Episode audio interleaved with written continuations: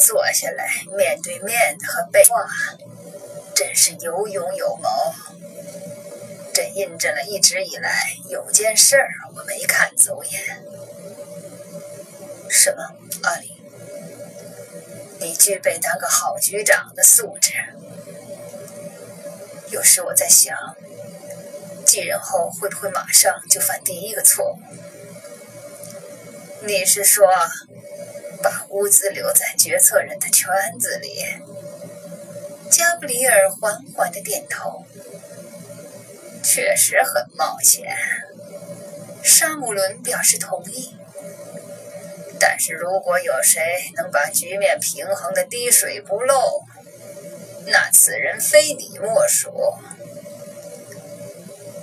你不给我什么建议吗？我的孩子，我不会再给你建议了。作为一个人，我可真是糟糕透顶。老态龙钟，昨日黄花。我是事件的旁观者，我是别人的绊脚石。沙姆伦看了看加布里尔，皱皱眉说：“你要是不同意我说的话，任何时候请尽管表示反对。”加布里尔笑了，但没说话。乌兹说：“你和贝拉的对话有几分火药味儿。”沙姆伦说：“使我想起在阿拉伯空白之地接受审问的那个夜晚，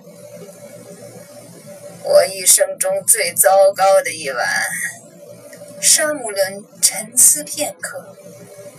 事实上，他说：“还不是最糟糕的。”他没必要说出哪个晚上的糟糕程度排在阿拉伯之夜以上。加布里尔知道他指的是维也纳。我觉得贝拉对发生的一切比乌兹还要不安。他继续说：“恐怕他越来越习惯于专权弄权了。”他到底做了什么，给了你这样的印象？他死活不肯放手的这种表现，他认为一切肯定都是我的错，他认为我一直都在幕后操纵。你确实操纵了。沙姆伦做了个鬼脸儿，有点像个无可奈何的苦笑，又有点像个心有灵犀的微笑。不否认吧？加布里尔问。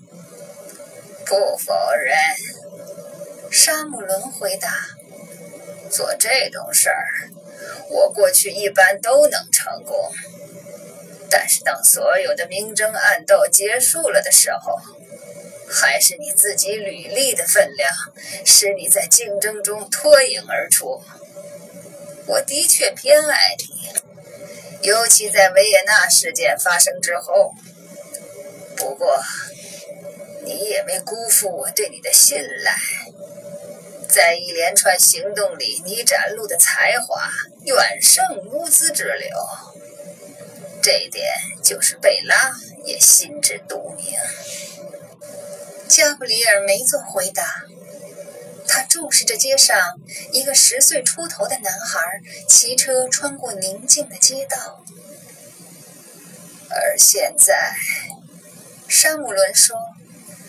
看起来，你可能已经找到了路子，可以进入大马士革屠夫男孩家的钱库了。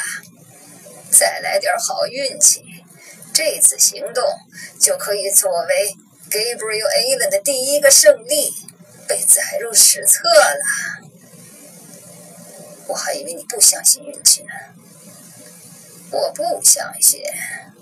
沙姆伦又点燃了一支香烟。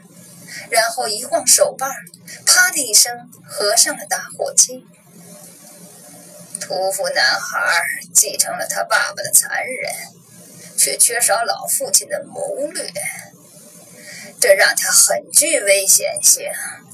在这一点上，一切都是为了钱，钱是维系这个家族的基础。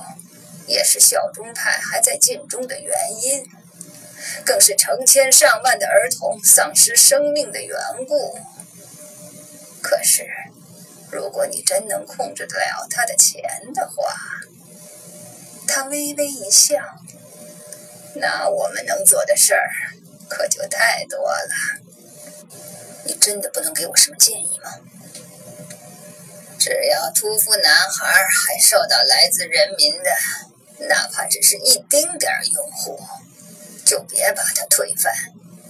要不然，你和你在华盛顿和伦敦的朋友们的关系可就很微妙了。这么说，这就是伟大的阿拉伯觉醒运动的结局了？加布里尔问。我们给一个大屠杀凶手留条命。就因为他是唯一一个能让叙利亚不至于倒向基地组织的人，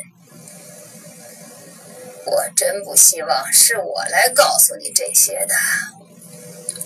不过我估计，阿拉伯之春的结局是灾难性的，它已经是个灾难了。阿拉伯国家还没准备好接受民主政治。尤其是在激进的伊斯兰教徒占主流的时期，对于叙利亚和埃及这样的地方，还算像样的独裁统治，是我们能期望到的最好政权了。沙姆伦停了一下，又补充说：“谁知道呢，Gabriel？也许你可以找到某种方式。”说服叙利亚统治者来适当的引导人民，给予人民公正的待遇。也许你能迫使他停止向儿童施用毒气。我还想从他那儿要一样东西。卡拉瓦乔的画。加布里尔点点头。你先去找钱。沙姆伦将烟蒂碾灭。然后再去找那幅画。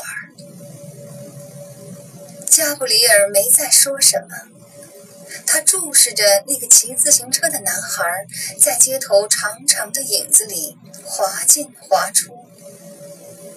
当男孩的身影消失了的时候，他翘起脸，对着耶路撒冷的天空，看看那雪，他想。多美啊！